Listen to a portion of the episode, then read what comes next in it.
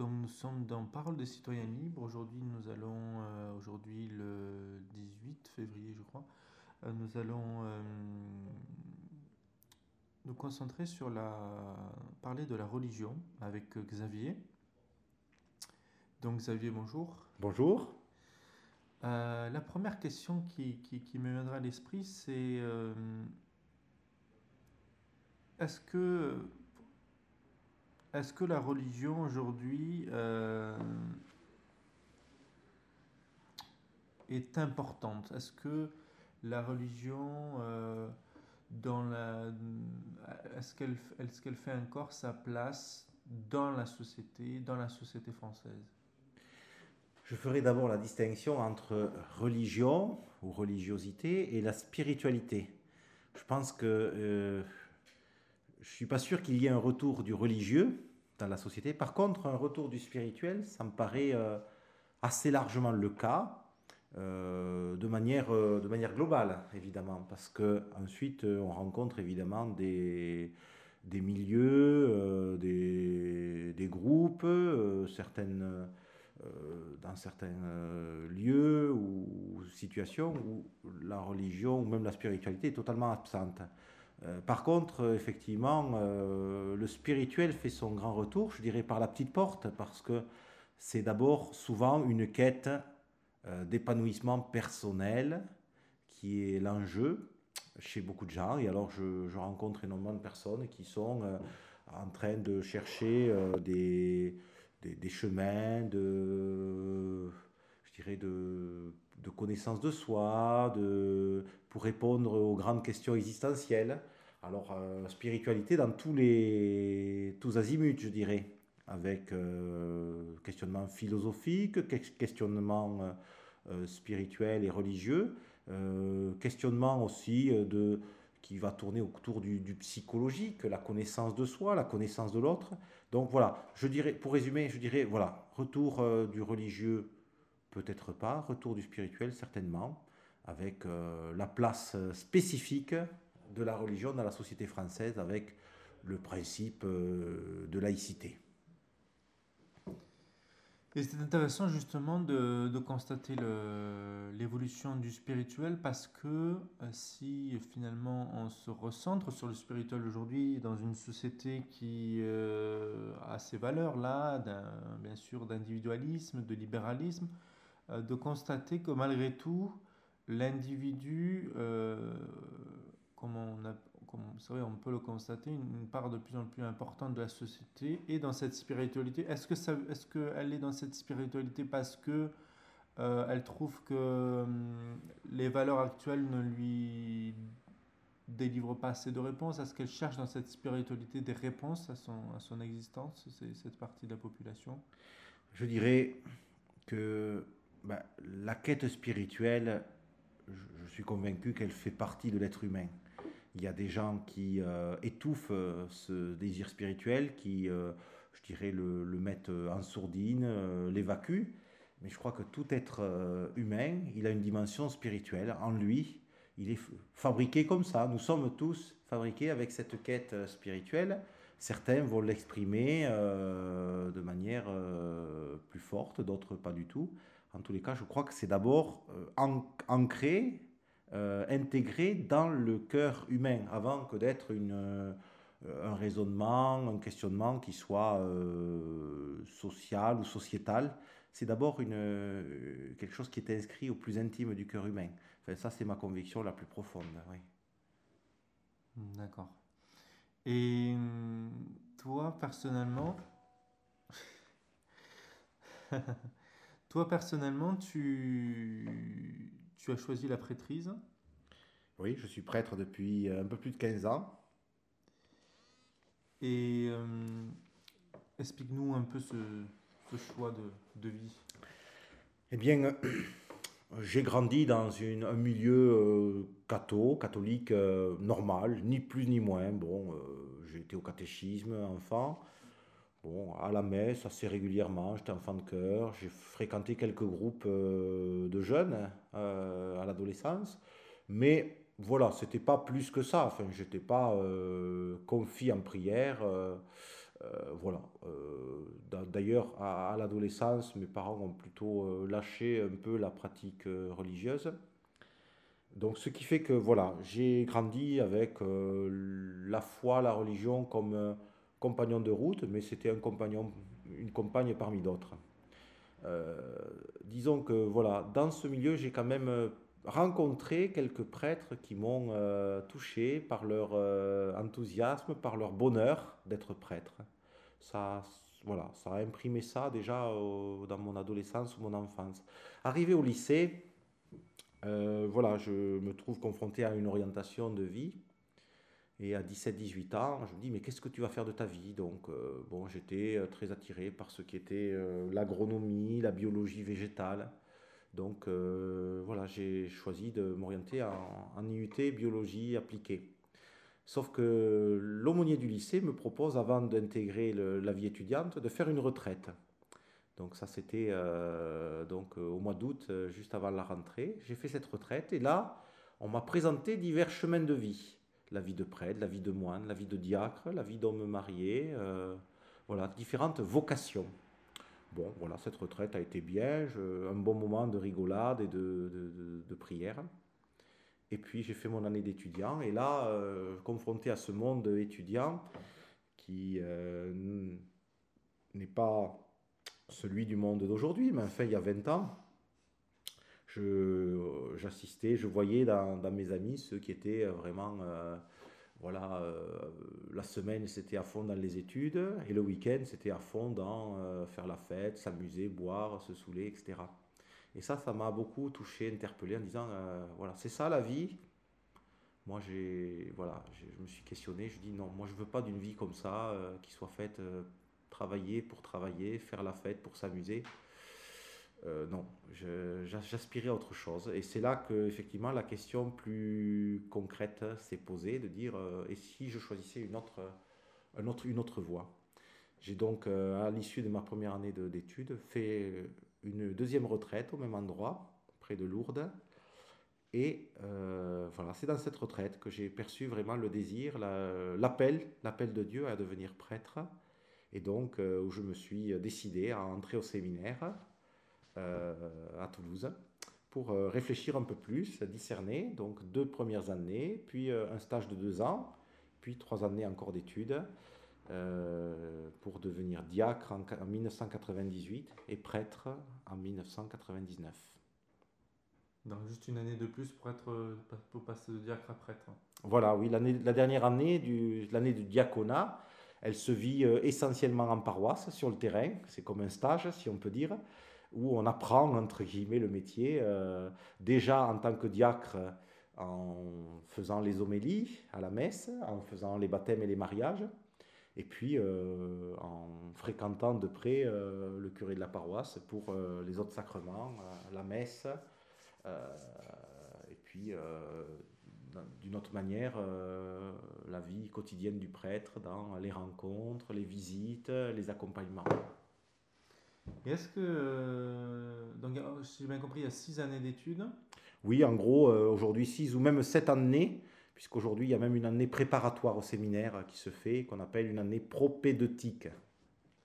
Et est-ce qu'avant l'année de, de, prêtrise, euh, la dernière année, est-ce que justement, comment ça se passe au niveau, c'est un peu une question assez particulière, mais sentimentale? Est-ce qu'on se dit, bon, il me reste plus que quelques années. Après, je pourrais plus, euh, je pourrais plus euh, euh, avoir. Bon, bien sûr, tout en respectant la règle de chasteté, bien sûr, mais est-ce que on se dit, je peux fréquenter des femmes intimement et après ça sera fini, ou est-ce qu'on se dit, ou est-ce qu'on se prépare justement à ne pas fréquenter de femmes pendant ces années d'études? Ben, euh, à partir du moment où on rentre au séminaire, euh, en principe, ben, on s'engage déjà sur un chemin de célibat et de chasteté. Donc ça va de soi que c'est dès le, début des études qu'on on, s'investit déjà effectivement dans, cette vocation et que le célibat est de mise. Il n'y a pas eu d'engagement formel puisque l'engagement officiel se fait effectivement à, l'ordination de diacre. Mais euh, bon, c'est une histoire de cohérence, tout simplement.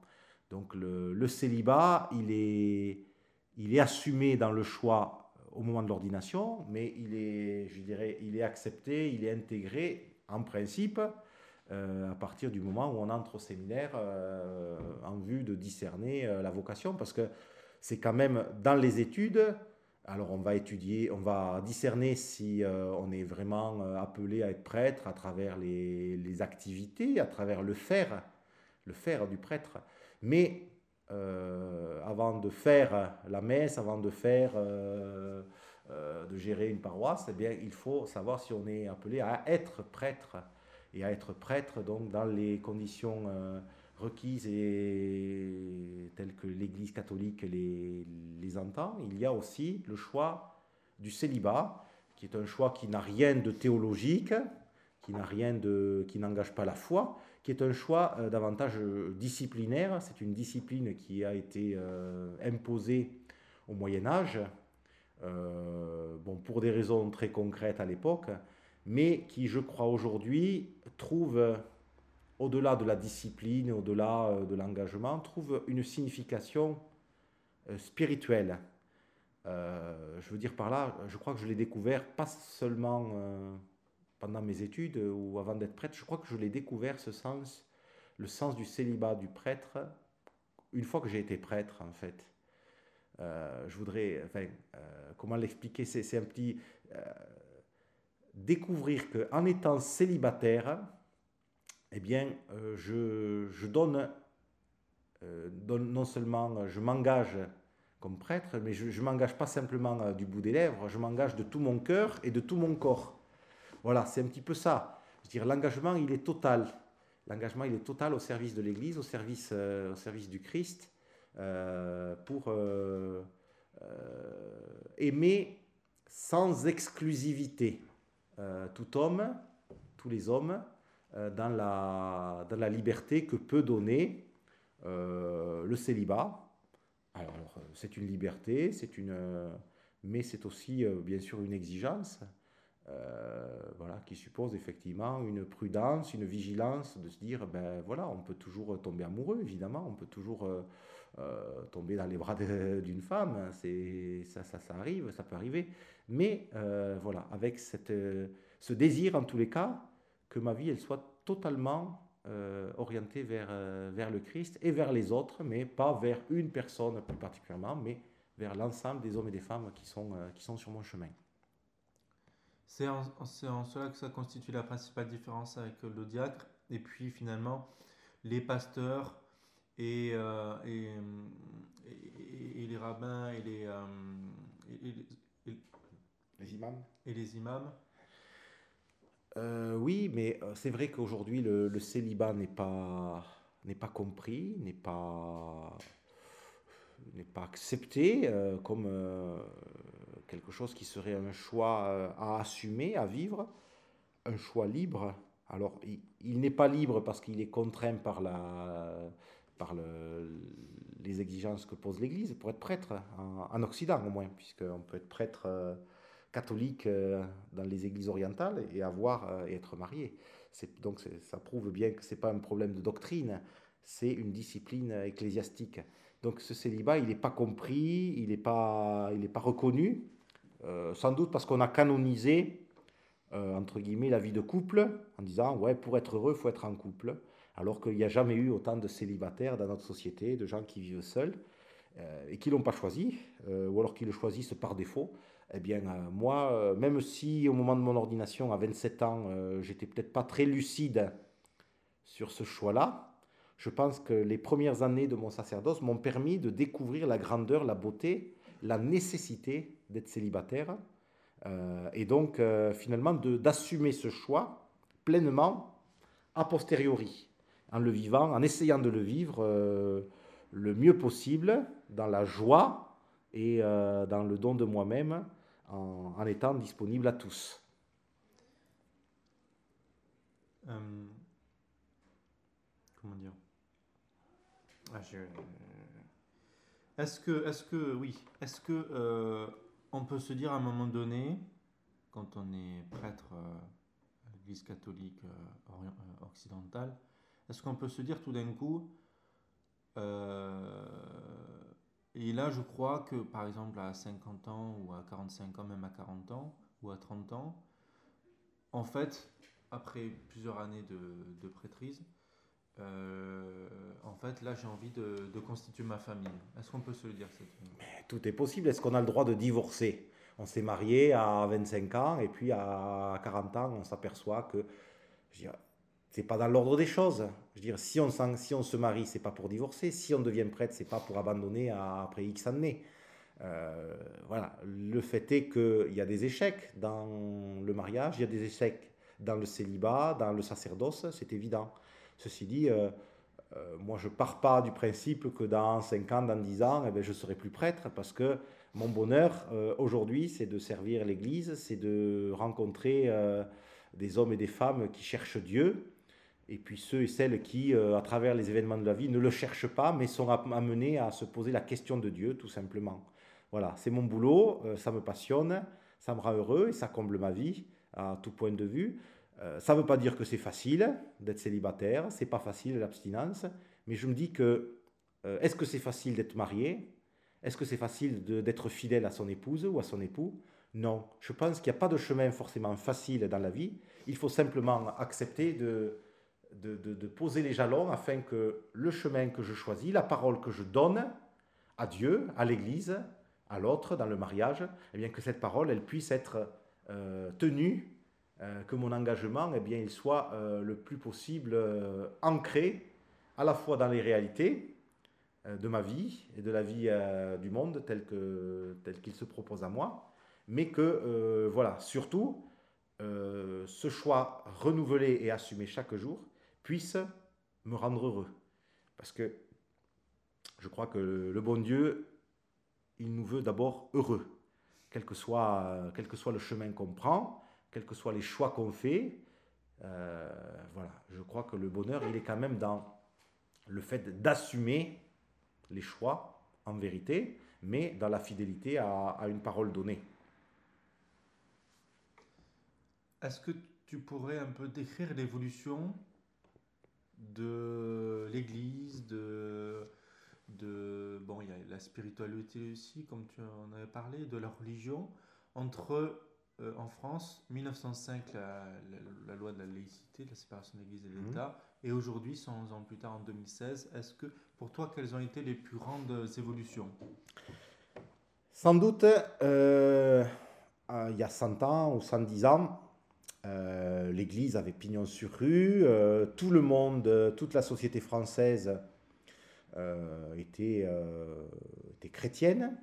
Alors il y a eu effectivement cette, cet élan de, de, de, laïcisme qui a provoqué dans une, une loi plus mesurée eh bien, le principe de séparation de l'Église et de l'État, qui n'a pas été compris, je crois, par les chrétiens à l'époque, mais qui aujourd'hui est largement salutaire, non seulement pour l'Église, mais euh, pour la société française.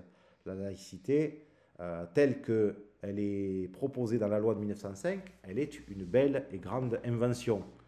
Euh, alors, il y a eu une évolution qui s'est produite à travers, je dirais, le développement de la technique, le développement industriel, le développement scientifique, qui a posé, euh, je dirais, un certain nombre de questions à la religion, à la foi, et qui a remis en cause certains fondements qui ont été ébranlés.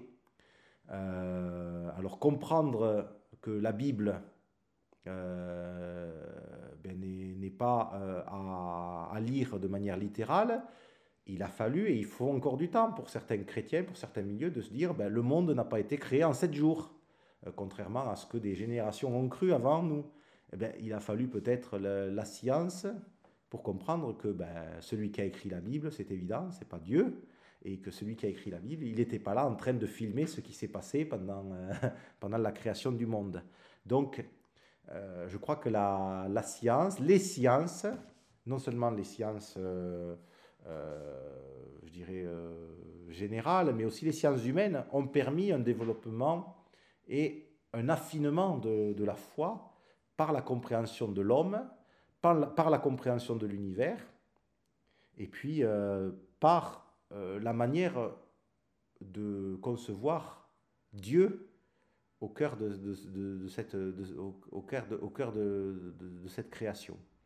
Donc je pense que là, il y a eu une évolution euh, extraordinaire en 100 ans à cause effectivement du développement de la technique et de voilà de l'archéologie, de, des sciences historiques, et puis des sciences humaines, euh, la compréhension de l'homme, de sa psychologie, eh bien a, fait aussi des bons en avant depuis Freud.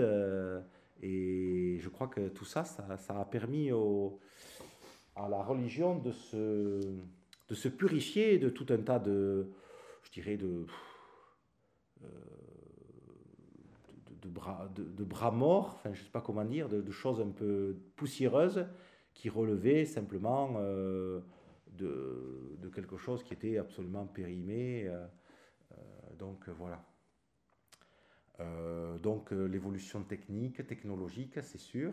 Ensuite, l'aggiornamento de Vatican II a été aussi, pour l'Église, je crois, l'événement majeur du XXe siècle.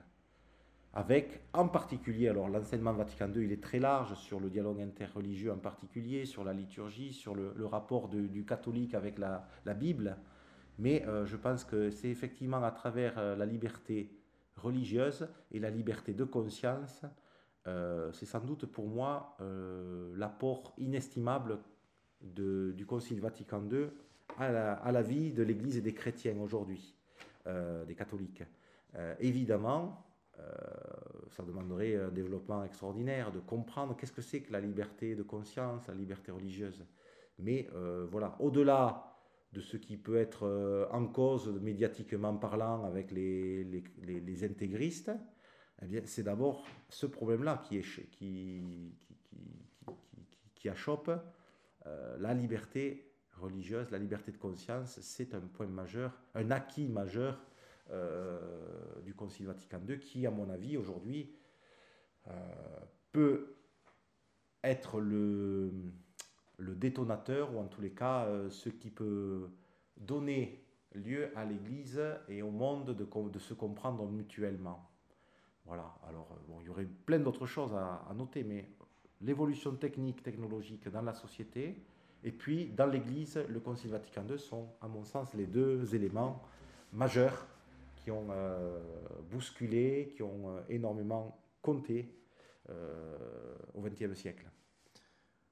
En parlant de science, il, est étonnant de voir que Einstein, Albert Einstein et Hubert Reeves, je ne sais pas si, tu vois qui c'est, euh, sont tous les deux euh, sont des très grands scientifiques, ils sont tous les deux malgré tout euh, croyants. Hmm. Et, et on, on, peut se poser la question, peut-on être à la fois scientifique et croyant? En tout cas, j'ai. Enfin, dans l'histoire de, l'évolution humaine, on a, on, a, on a eu quelques, quelques. Dans le XXe siècle, on a eu.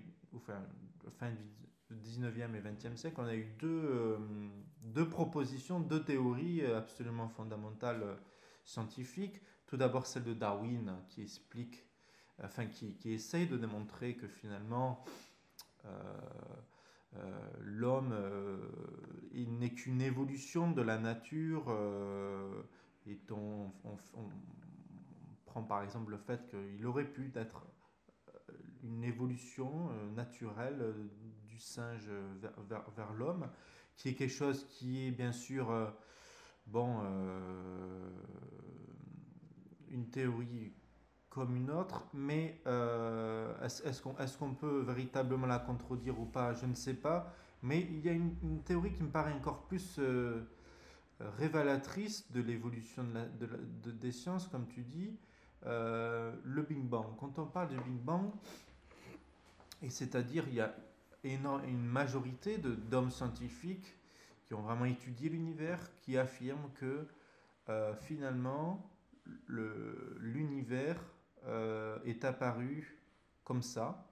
Du jour au lendemain, il y a une, petite poussière qui a explosé, euh, sans vie, sans intention, et qui, qui, qui, a, qui a, donné l'univers. Comment on et, maintenant, il y a, la plupart des, des c'est enseigné à l'école, c'est enseigné au collège, au lycée, dans les facultés, dans tous les livres qu'on peut lire.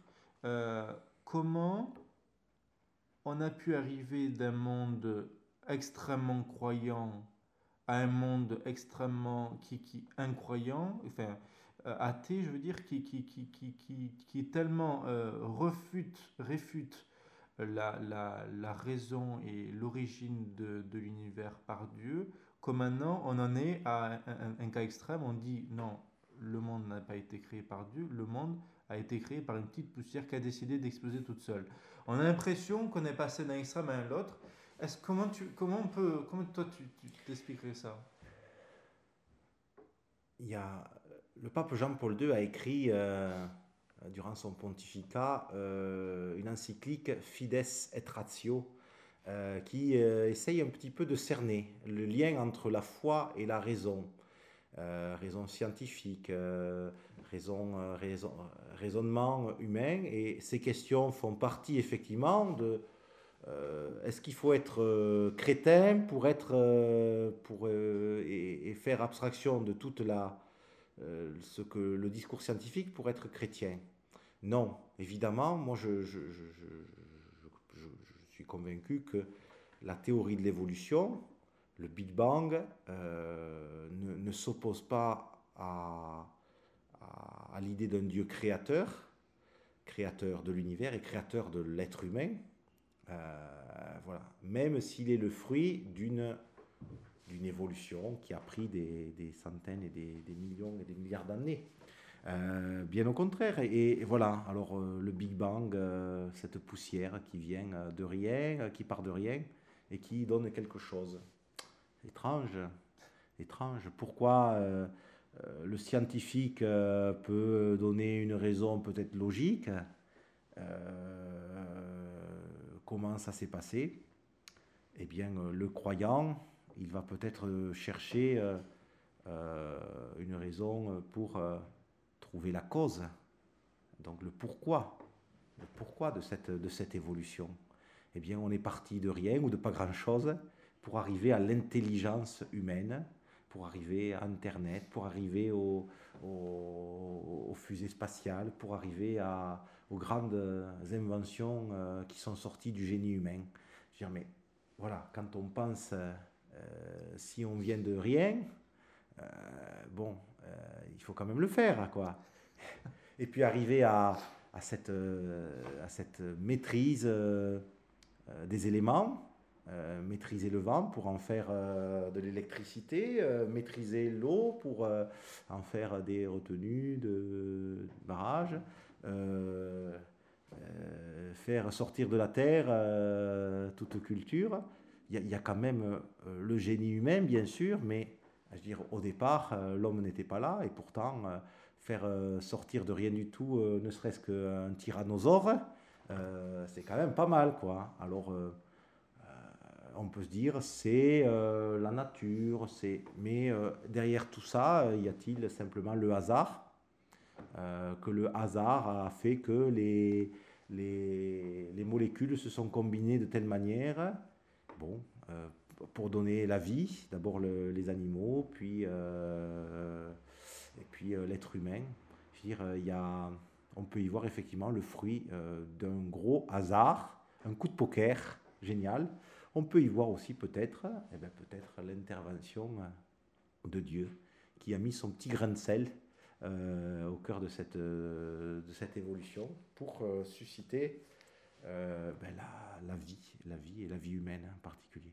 Donc moi, j'ai pas de, complexe, j'ai une formation plutôt scientifique et ça ne me pose aucun problème de lire la Bible avec ce qui est inscrit comme euh, des paraboles, des, euh, des récits qui sont poétiques, qui sont bien sûr un peu imaginaires pour nous donner un sens, une direction voilà, le, la nuit, le jour, euh, la terre, la mer, le ciel, euh, les éléments, les astres, et puis euh, les êtres vivants, et puis l'homme au sommet de cette création.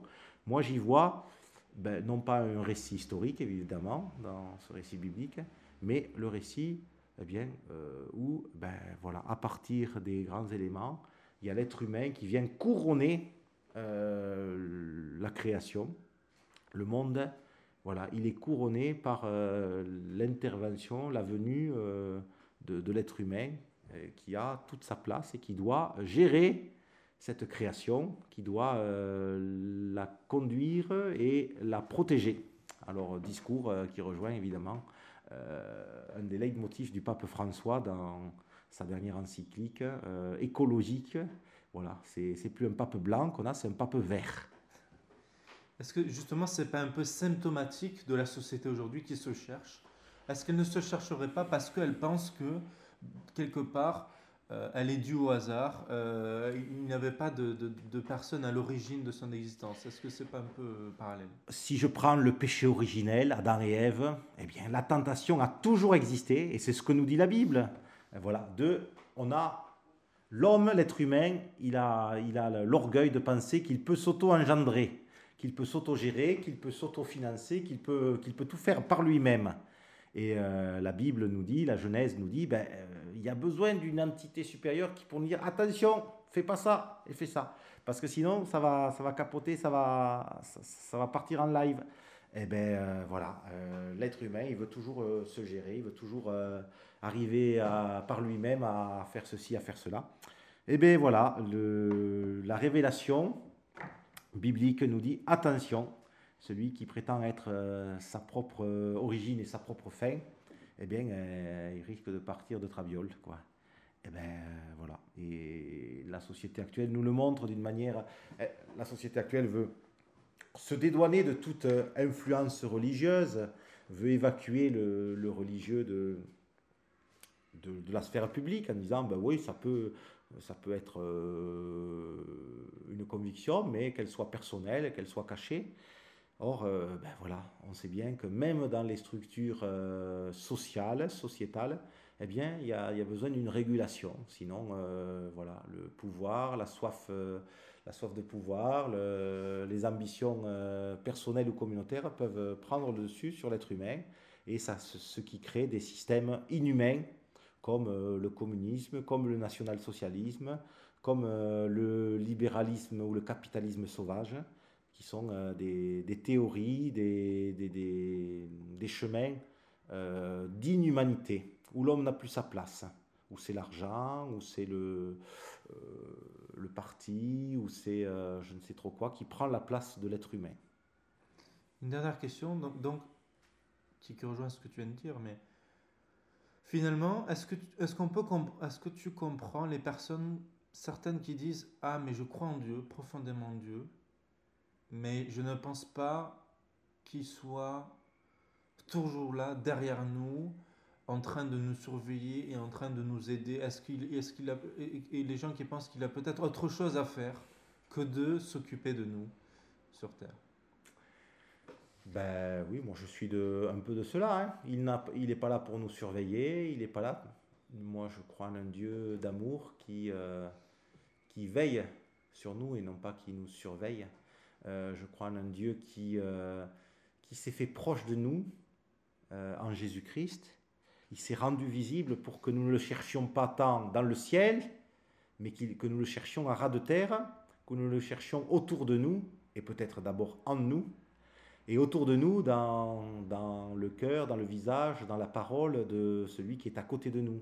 Puisque si Dieu s'est fait homme en Jésus-Christ, c'est bien pour nous révéler que tout homme est, sacré, toute vie humaine est sacrée, et qu'il n'y a rien de, plus grand, de plus noble, de plus respectable que la vie humaine. Et ça, c'est euh, absolument fondamental dans une société où, euh, où l'homme devient un objet, c'est euh, de la chair à canon, c'est c'est une machine pour travailler, c'est un, bébé jetable de par toutes les lois d'avortement c'est euh, euh la culture du déchet euh, quand on est euh, trop vieux, qu'on ne peut plus servir à rien, qu'on souffre.